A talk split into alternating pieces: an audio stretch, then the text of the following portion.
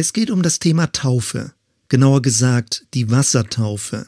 Sinn und Zweck, Bedeutung, Begründung, Praxis, das gesamte Paket. Und ich versuche das mal in sehr anschaulicher und kompakter Weise darzustellen und zu erläutern. Die Wassertaufe ist im Neuen Testament sehr zentral. Wir finden es ganz am Anfang der Gemeindegründung Apostelgeschichte 2, dass getauft wird.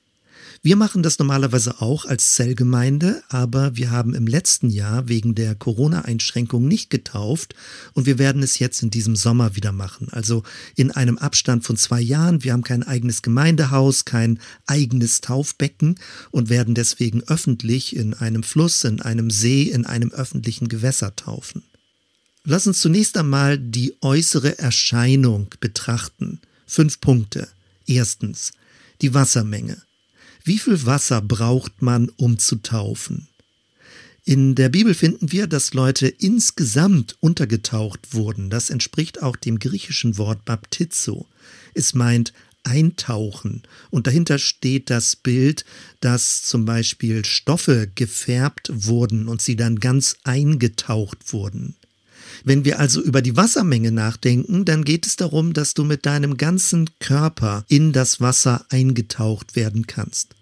Es geht nicht um heiliges Wasser. Es ist kein besonderes Wasser. Damals der Jordan ist vermutlich eher ein bisschen schmutzig gewesen und Leute wurden darin getauft. Die Symbolik ist, dass ihr altes Leben, ihr alter Mensch in dieses Wasser eingetaucht wird und sie zu einem neuen Leben, zu einem neu ausgerichteten Leben wieder herausgeholt werden und gewissermaßen auferstehen aus dem Wasser. Das zweite Stichwort ist das Alter des Täuflings. Wie alt muss man sein, um getauft werden zu können? Nun, die Antwort lautet alt genug, um zu verstehen, was da geschieht. Erst der Glaube, dann die Taufe. Fälschlicherweise wird diese Art von Taufe, wie wir sie durchführen, Erwachsenentaufe genannt. Es geht aber nicht darum, erwachsen zu sein, also 18 oder 21, sondern der bessere Begriff ist Glaubenstaufe. Der Punkt ist, dass man getauft wird, weil man daran glaubt, was Jesus für mich getan hat, weil man das angenommen hat und weil man bewusst Jesus folgen möchte und von ihm lernen möchte. Das dritte Stichwort ist Kleidung. Muss man eine bestimmte Kleidung anziehen, um getauft werden zu können? Früher haben wir noch mit Talar getauft und das machen auch unterschiedliche Kirchen so. Es gibt da nicht Vorschriften. Wir empfehlen helle Kleidung, einfach um ein bisschen dem Ausdruck zu geben, dass es um eine Reinigungssymbolik geht. Nun, man wird nicht direkt durch die Taufe gereinigt, sondern durch das, was Jesus für mich getan hat, in alter Sprache, dass er sein Blut für mich vergossen hat und wir werden gereinigt und unsere Schuld wird vergeben durch das, was Jesus am Kreuz getan hat. Das bringen wir zum Ausdruck, indem wir mit heller Kleidung, vielleicht mit einem weißen T-Shirt, mit einer weißen Bluse getauft werden. Aber es gibt da keine strengen Regeln. Man kann auch genauso gut mit seinen Alltagsklamotten, mit Straßenklamotten getauft werden. Das vierte Stichwort, wer darf taufen? Wer also ist der Täufer oder die Täuferin? Üblicherweise macht das in vielen Kirchen der Pastor oder die Pastorin. Unsere Überzeugung ist aber so, dass jeder taufen kann, der selbst getauft ist. Und dass häufig es sogar viel stimmiger ist, wenn eine Person von jemand anderem getauft wird, der dicht an dieser Glaubensentwicklung dran ist, also einer Bezugsperson. Und das Spannende dabei, auch die Person, die tauft, macht dann ein sehr intensives Erlebnis, wenn sie nämlich nicht mehr selbst getauft wird, sondern jemand anderes tauft. Und das fünfte Stichwort ist, wo wird getauft? Nun, wir taufen im Rahmen eines Gottesdienstes. Wir halten das für sinnvoll, weil die Taufe ist kein individualisiertes, kein isoliertes Geschehen sondern jemand wird getauft in der Öffentlichkeit, es sind Zeugen dabei, in diesem Fall die Gottesdienstgemeinschaft, jemand wird getauft öffentlich auf den Namen des dreieinigen Gottes, Vater, Sohn und Geist, und ja, wir sprechen jemanden einen Bibelvers zu, wir segnen die Täuflinge und wir nehmen sie auf in die Gemeinde. Denn es ist unsere Überzeugung, dass ein Taufgeschehen inmitten einer christlichen Gemeinschaft geschieht und dass jemand nicht isoliert, freischwebend getauft wird, sondern sich dann auch konkret dieser Gemeinschaft anschließt. Gehen wir weiter zur biblischen Begründung. Ich möchte dir fünf zentrale Bibelstellen vorlesen und kurz kommentieren. Ganz am Anfang des Matthäus-Evangeliums, also am Anfang des Neuen Testamentes, im ersten Evangelium, finden wir in Kapitel 3 die Verse 13 bis 16. Das ist die Beschreibung, wie Jesus getauft wurde. Dort steht, zu der Zeit kam Jesus aus Galiläa an den Jordan zu Johannes, dass er sich von ihm taufen ließe. Aber Johannes wehrte ihm und sprach, ich bedarf dessen, dass ich von dir getauft werde, und du kommst zu mir? Jesus aber antwortete und sprach zu ihm, Lass es jetzt zu, denn so gebührt es uns, alle Gerechtigkeit zu erfüllen. Da ließ er es ihm zu. Und als Jesus getauft war, stieg er alsbald herauf aus dem Wasser, und siehe, da tat sich ihm der Himmel auf, und er sah den Geist Gottes wie eine Taube herabfahren und über sich kommen.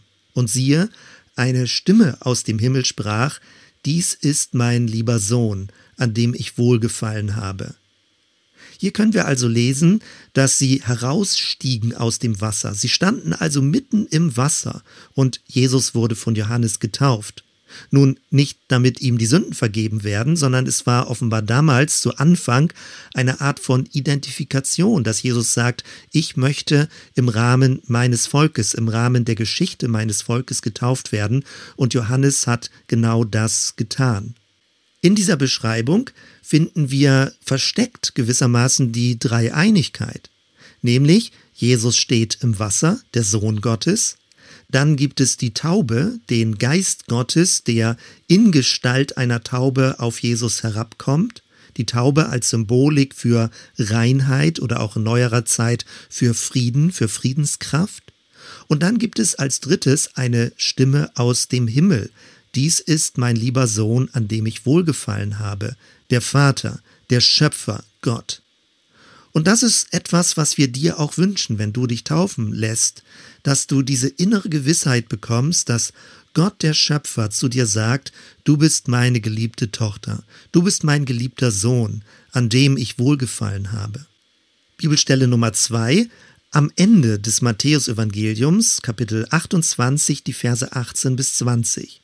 Dort steht, und Jesus trat herzu, redete mit ihnen, also seinen Jüngern, und sprach, Mir ist gegeben alle Gewalt im Himmel und auf Erden. Darum gehet hin und lehret alle Völker. Tauft sie auf den Namen des Vaters und des Sohnes und des Heiligen Geistes und lehret sie halten alles, was ich euch befohlen habe. Und siehe, ich bin bei euch alle Tage bis an der Weltende. Dieses ist der sogenannte große Missionsauftrag. Jesus sendet seine Jünger aus, dass sie das Reich Gottes verkündigen, dass sie von seiner Person sprechen und dass sie Menschen in die Nachfolge rufen. Sie sollen verkünden das Evangelium, die gute Nachricht, und dann Menschen taufen. Auch hier wieder die Dreieinigkeit, nämlich auf den Namen des Vaters und des Sohnes und des Heiligen Geistes. Und dann sollen sie Menschen unterrichten, sie sollen sie unterweisen, das zu tun, was Jesus gesagt hat und was er angeordnet hat. Bibelstelle Nummer drei. Wir gehen jetzt weiter in die Apostelgeschichte, in die Frühphase der christlichen Gemeinde. Ich hatte eben schon erwähnt, in Kapitel 2 kommt die Taufe vor, nämlich in Vers 37 und 38. Petrus hatte gerade gepredigt und Dinge erklärt, wie der Heilige Geist gewirkt hat zu Pfingsten. Und jetzt steht hier im Text, als sie, also die Zuhörerinnen und Zuhörer, aber das hörten, ging's ihnen durchs Herz. Und sie sprachen zu Petrus und den anderen Aposteln, ihr Männer, liebe Brüder, was sollen wir tun? Petrus sprach zu ihnen, tut Buße und jeder von euch lasse sich taufen auf den Namen Jesu Christi zur Vergebung eurer Sünden, so werdet ihr empfangen die Gabe des Heiligen Geistes.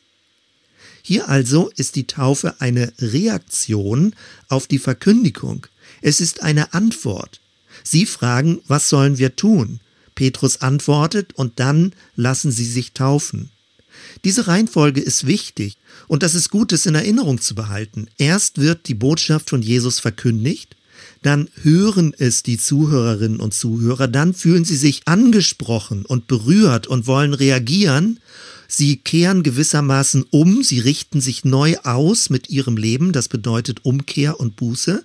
Und dann ist die Reaktion auf all dieses die Taufe, dass sie sich taufen lassen, nämlich dass sie die Vergebung der Sünden annehmen in Christus und dass sie im Rahmen der Taufe oder darüber hinaus den Heiligen Geist, die Gabe des Geistes, die Erfüllung durch den Geist Gottes empfangen. Bibelstelle Nummer 4, Apostelgeschichte Kapitel 8. Das ist eine Stelle, die das nochmal sehr deutlich macht, wie unkompliziert auch in der frühen christlichen Gemeinschaft getauft wurde.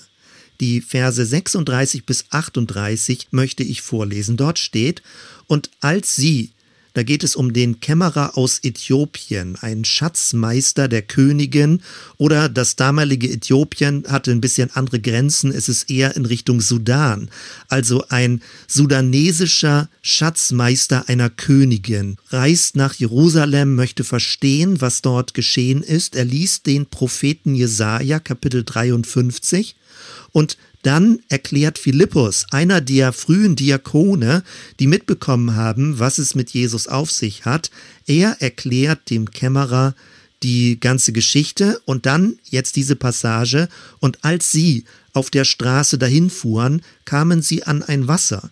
Da sprach der Kämmerer, siehe, da ist Wasser.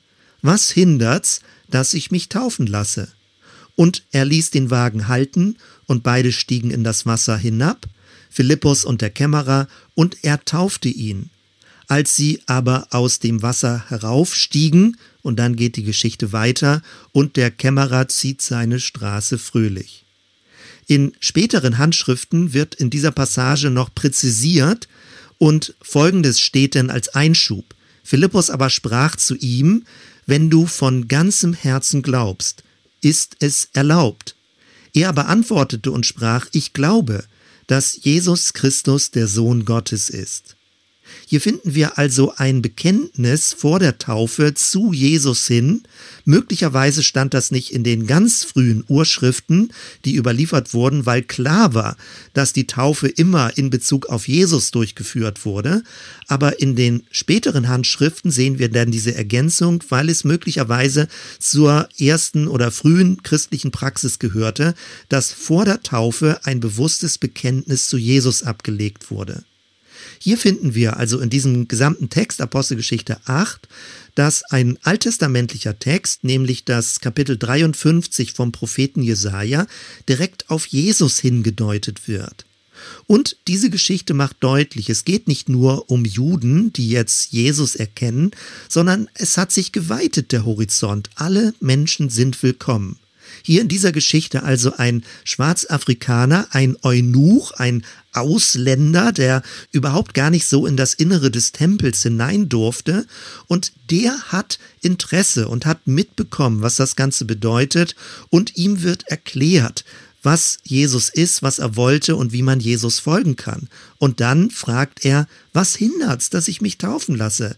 Und Philippus reagiert sofort und tauft ihn. Also sehr zügig, sehr unkompliziert, wenn jemand verstanden hat, dass es um Jesus geht. Und die Überlieferung sagt, dass dieser Kämmerer, dieser Schatzmeister aus Äthiopien, der Gründer und der Beginner der äthiopischen Kirche wurde und diese Kirche gibt es bis heute. In diesem Text steht, als sie heraufstiegen aus dem Wasser. Also auch hier, sie standen mitten im Wasser und der Kämmerer wurde vollständig untergetaucht. Das ist die Logik der biblischen Symbolik. Wir werden da gleich noch zu kommen. Eine fünfte Bibelstelle, Römerbrief, Römer Kapitel 6, die Verse 3 und 4. Dort schreibt der Apostel Paulus, oder wisst ihr nicht, dass alle, die wir auf Christus Jesus getauft sind, die sind in seinen Tod getauft?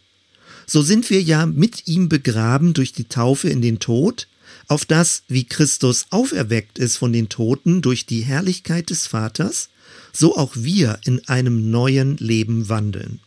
Hier nun finden wir diese mächtige Symbolik, dass wir mit Christus verbunden sind in seinem Tod, indem wir in den Tod hineingetauft werden und mit ihm auferstehen, also verbunden sind in seiner Auferstehung und das Ganze symbolisiert durch ein Wasserbegräbnis und durch eine Auferstehung aus dem Wasser heraus. Paulus verwendet hier ja richtig den Begriff, Vers 4, so sind wir ja mit ihm begraben durch die Taufe in den Tod. Das ist ganz wichtig und das hat ganz weitreichende Konsequenzen. Wir selbst sterben also nicht in der Taufe, sondern wir sind schon mit Christus am Kreuz gestorben, im Glauben, so wie Christus uns das zuspricht, seine Vergebung, was er damals für uns stellvertretend durchlitten hat. In der Taufe sterben wir nicht, sondern wir sind mit Christus schon gestorben und jetzt werden wir begraben. Ein Begräbnis macht gar keinen Sinn, wenn der alte Mensch, also dieses egozentrierte, zwanghaft selbstzentrierte Wesen, wenn es nicht schon gestorben wäre, dann würde die Taufe gar keinen Sinn machen. Und genauso auch wird in der Taufe deutlich, etwas Neues beginnt. Es geht um Auferstehung. Es geht darum, dass etwas herauskommt aus dem Wasser, dass etwas neu geboren wird. Diese fünf Bibelstellen sind sehr zentral, um die Bedeutung und den Sinn von Taufe zu verstehen. Und der Auftrag gilt bis heute, dass wir immer neu Menschen herausfordern sollen, Jesus zu folgen, dass wir sie einladen, von ihm zu lernen und das als mächtigstes Zeichen, dass sie ihr Leben Jesus zur Verfügung stellen und annehmen, was Jesus für sie getan hat, dass dieses mächtige Zeichen in der Taufe deutlich wird und zum Ausdruck kommt. Und dann, wie ich das letzten Sonntag schon beschrieben habe, wird immer neu das Abendmahl gefeiert, nämlich in dem Bewusstsein, dass Jesus unsichtbar gegenwärtig ist. Jetzt gehen wir noch einen Schritt weiter und gucken uns Bilder über die Taufe an, zur Taufe. Was bedeutet die Taufe? Es ist schon an mehreren Stellen angeklungen. Nochmal ganz weit zurück ins Alte Testament. Es wird im Neuen Testament an einer Stelle verglichen mit der Sinnflut. Hier ist nun das Wasser nicht ein lebensspendendes Wasser, sondern ein Gerichtswasser. Und die Logik ist, dass die Taufe eben wirklich ein Gerichtswasser für den alten Menschen ist. Das alte, gottlose, rebellische, selbstzentrierte Wesen stirbt mit Christus in dem Wasser, im Glauben, aber wie gesagt nicht, dass du selbst in der Taufe stirbst, sondern es ist eine Symbolik für den Tod Christi. Und die Taufe dann ist das Begräbnis von dem, dass wir schon in Christus mit Christus gestorben sind und es beginnt etwas Neues, eine neue Etappe beginnt. Ein zweites Bild, was auch im Neuen Testament aufgegriffen wird, ist der Durchzug durch das Rote Meer. Du kennst sicherlich die Geschichte, das Volk Israel war für viele Jahre versklavt in Ägypten und wurde dann herausgeführt durch Mose und sie sind durch das Schilfmeer hindurchgezogen. Dort ist jetzt die Symbolik, dass es ein Durchzug ist durch dieses Wasser, dass sie also an der einen Seite hineingehen ins Wasser und an der anderen Seite wieder herauskommen. Und dass das alte Leben in diesem Fall symbolisiert durch Ägypten, durch diese mächtige Streitmacht, die ihnen hinterherkommt mit den Pferdewagen, dass das abgeschnitten wird, dass das beendet wird, dieses alte Leben, das nach mir greift und mich wieder versklaven möchte. Der Durchzug durch das Schilfmeer symbolisiert, es ist etwas Neues da. Und ganz interessant ist, dass durch Ausgrabungen in der frühen Kirchengeschichte deutlich wurde, dass manche der Taufbecken genau so konstruiert waren, nämlich sie hatten eine Kreuzform, wo man in der einen Seite hineinging in das Wasser und dann in dieser Querbalkenstruktur getauft wurde und dann auf der anderen Seite wieder hinausging. Also das Kreuz symbolisiert das. Wir werden hineingetauft in das Kreuz Christi, symbolisiert hier auch durch das Schilfmeer reingehen und auf der anderen Seite wieder rausgehen und dann beginnt ein neues Leben. Häufig haben die frühen Täuflinge sogar einen neuen Namen bekommen, wenn sie auch Klosterschüler später wurden, dass wirklich ein neues Leben, ein Leben unter der Führung von Jesus angefangen hat und sie dieses Leben leben möchten. Und das dritte Bild, was eben schon auch aus dem Römerbrief deutlich wurde und was besonders mächtig im Neuen Testament ist, das Bild des Begräbnisses. Tod und Auferstehung. Der ganze Körper wird in das Wasser hineingetaucht. Wir sind verbunden mit Christus, mit dem, was er für uns getan hat. Und in der Taufe wird genau dieses, nämlich Begräbnis, zum Ausdruck gebracht und das neue Leben, das beginnt. In einem nächsten Schritt möchte ich dir die Bedeutung der Taufe zusammenfassen anhand von fünf Punkten. Erstens, Taufe ist eine bewusste Antwort auf Gottes Wirken in deinem Leben. Es gibt durch die Kirchengeschichte eine lange Diskussion, wie ist das Verhältnis zwischen dem Wirken Gottes und deinem eigenen Verhalten in der Taufe, überhaupt in den Sakramenten, im Abendmahl, was tut Gott und was tue ich in dem Sinne, wie diese Symbolik zum Ausdruck kommt. Und manche kirchliche Traditionen legen besonderen Wert darauf, dass in diesen Sakramentshandlungen, dass Gott zum Zuge kommt, dass es also Gottes Wirken ist, Gottes Gnade, die am Menschen deutlich wird, und das ist auch richtig und wichtig zu betonen. Letztendlich ist aber der höchste Ausdruck der Gnade Gottes das, was Jesus gelebt und getan hat und was in seinem Tod und in seiner Auferstehung zum Ausdruck kommt. Und das ist der Grund, weshalb wir in unserer kirchlichen Tradition die Taufe eher im Bereich der Antwort des Menschen verorten. Dass es also eine Reaktion darauf ist, was Gott bereits in deinem Leben getan hat. Dass es also ein Danke sagen ist gegenüber dem, was Jesus für dich, für mich getan hat. Es ist eine Antwort, es ist eine Reaktion. Im Bild, Gott streckt dir die Hand aus und sagt Ja zu deinem Leben und du ergreifst diese Hand und reagierst auf Gottes Wirken, auf sein Ja, auf seine Gnade. Taufe ist ein Ausdruck dieser Reaktion auf die bereits empfangene Gnade von Gott, auf die bereits empfangene Wiedergeburt durch den Heiligen Geist, auf die bereits erfolgte Zusage und Verheißung Gottes, dass in dir drin ein neues Leben beginnt und begonnen hat. Stichwort Nummer zwei. Taufe ist ein öffentliches Bündnis mit Gott. Es ist also nicht nur eine Antwort, sondern es ist mehr. Es mündet ein in ein gemeinsames Leben, das du öffentlich bekennst, ähnlich wie ein Ehebündnis vor Zeugen. Paulus beschreibt das sehr interessant in Römer 10, die Verse 9 und 10. Dort steht, denn wenn du mit deinem Munde bekennst, dass Jesus der Herr ist und glaubst in deinem Herzen, dass ihn Gott von den Toten auferweckt hat, so wirst du gerettet. Denn wer mit dem Herzen glaubt, wird gerecht, und wer mit dem Munde bekennt, wird selig. Hier bringt Paulus also beides zusammen. Es geht darum, mit dem Herzen zu glauben, das kann man äußerlich nicht sehen, das kannst nur du selbst empfinden, und es geht dann aber auch darum, mit dem Mund zu bekennen. Es geht darum, gewissermaßen ein Gelübde abzulegen, zu sagen, ich möchte zu Jesus gehören. Ich möchte mein Leben mit ihm verbinden. Er hat sein Leben für mich gegeben und ich möchte für ihn leben. Taufe ist ein öffentlicher Ausdruck dieses Treuebundes, dieses Treuebündnisses. Interessant ist oder auch bedrohlich ist, dass in manchen Ländern sehr wohl erlaubt ist, dass du still im Herzen an Jesus glaubst. Probleme bekommst du erst dann, wenn du dich öffentlich dazu bekennst und insbesondere dann, wenn du dich öffentlich taufen lässt. Weil durch dieses öffentliche Geschehen geschieht etwas. Es hat eine Wirkung in der sichtbaren und unsichtbaren Welt, dass du dich zu Jesus bekennst und dass Jesus auch in der Taufe sich zu dir bekennt. Ein drittes Stichwort ist Leben in einem neuen Herrschaftsbereich. Das habe ich eben schon angedeutet. Wenn du mit Jesus in ein Bündnis eintrittst, der neue Bund, er beginnt durch Jesus, durch das, was er getan hat, aber du reagierst darauf und nimmst dieses Bündnis an und möchtest mit deinem Leben in diesem Bündnis leben.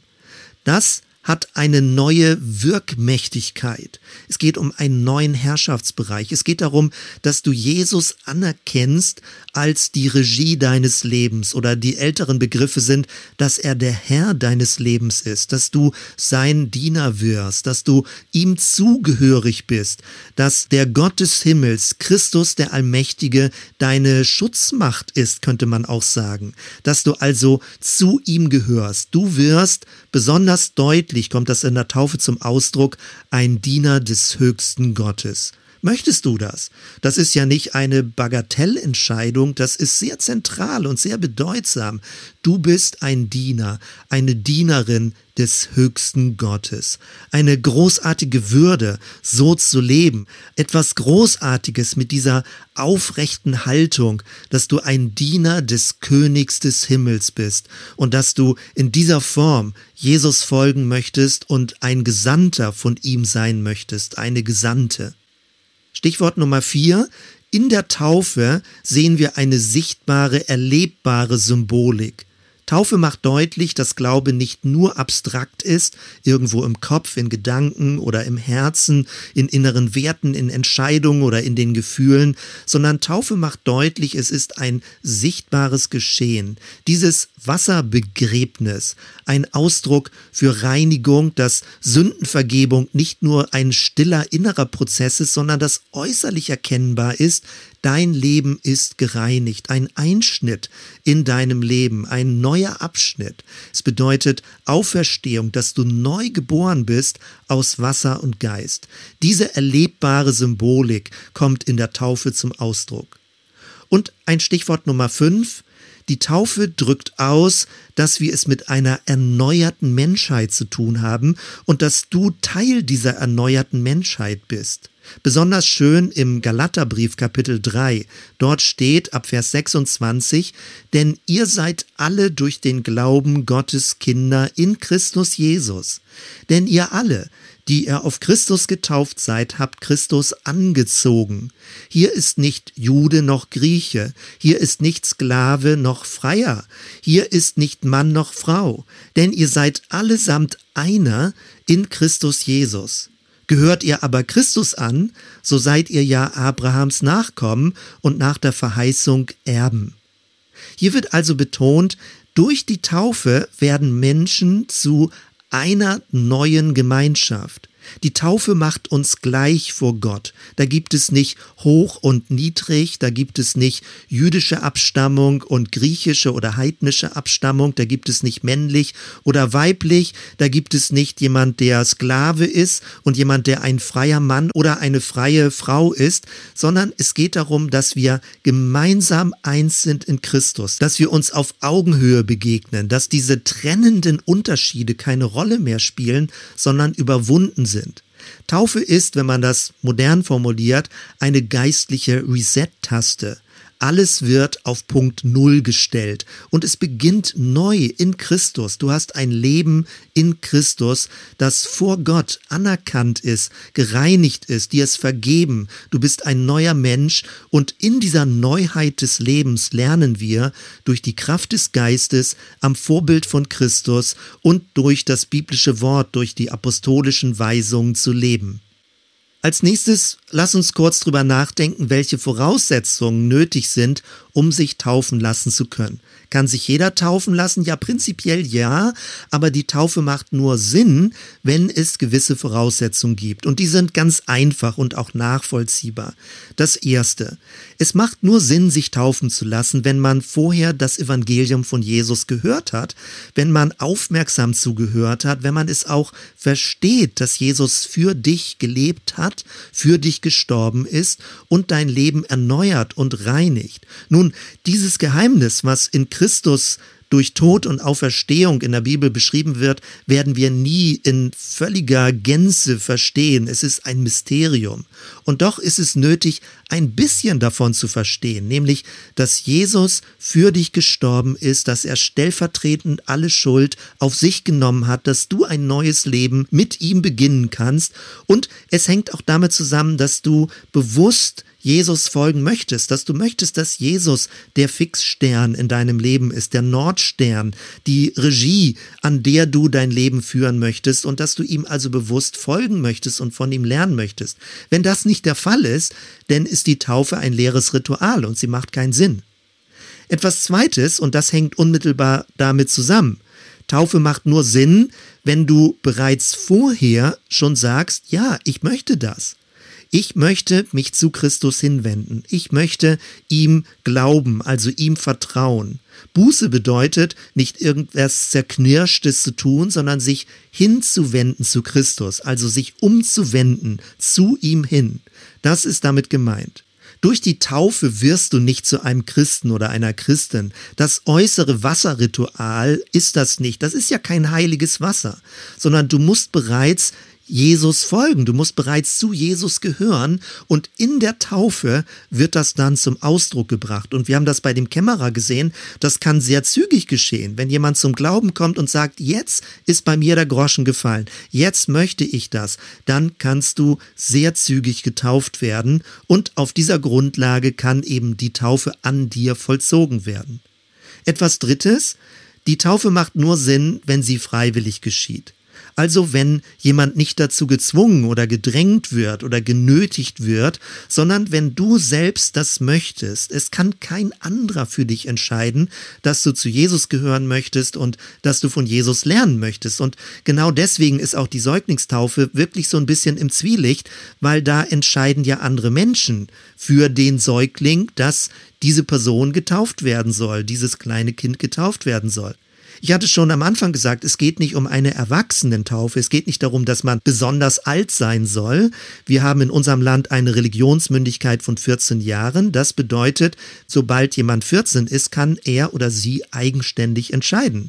Wenn jemand jünger ist, dann kann das auch schon möglich sein, dass man versteht, zumindest in wichtigen Ansätzen versteht, dass Jesus für mich ist, mein Freund ist und dass ich ihm folgen möchte, von ihm lernen möchte. Das kann schon bei Kindern mit sieben, acht, neun Jahren möglich sein, aber ich würde Kinder nicht dazu drängen. Lieber ein bisschen abwarten, dass sie mehr von der Bibel verstehen, mehr von Jesus verstehen und umso bewusster sich dann taufen lassen können.